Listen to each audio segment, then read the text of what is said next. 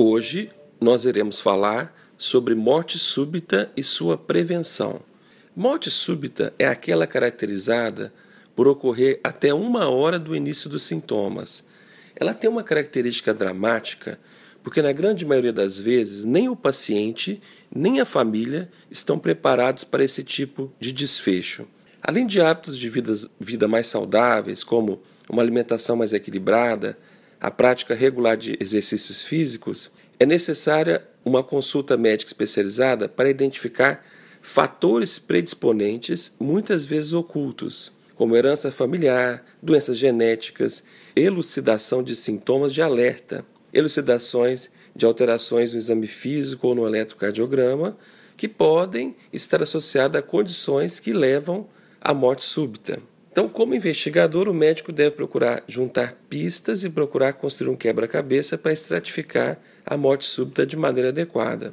Alguns sintomas, como por exemplo a síncope que é o desmaio, devem sempre levar a alerta, porque muitas vezes está associada a doenças que conduzem à morte súbita. Assim como palpitações, tonturas, dor no peito, devem sempre ser pesquisadas. A doença coronária que tem seu aspecto mais agudo no infarto do miocárdio, ela cursa em 40% das vezes com morte súbita. Então é muito importante a pesquisa de estratificação, porque o exercício nesse tipo de condição ele é fator protetor para o infarto.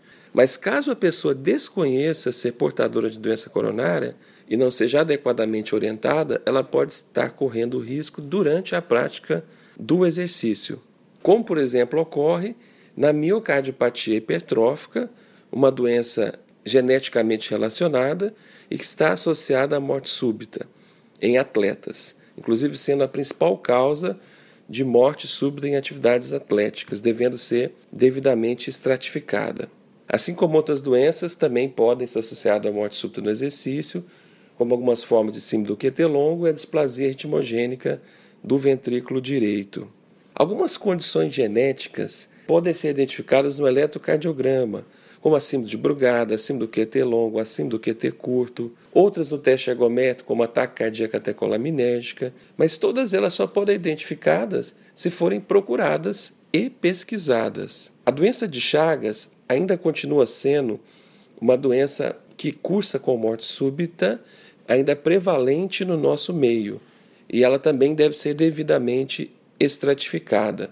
Mesmo com o avanço médico-tecnológico, algumas mortes súbitas continuam inevitáveis. No entanto, certamente podemos prevenir um número muito grande de mortes súbitas através da pesquisa dessas doenças e por orientações de medidas comportamentais, como a prática regular de atividade física, é, uma dieta mais equilibrada, alguns casos onde há necessidade de orientações ou de medicamentos e alguns casos mais graves onde se indica inclusive o implante de cardiodissimuladores.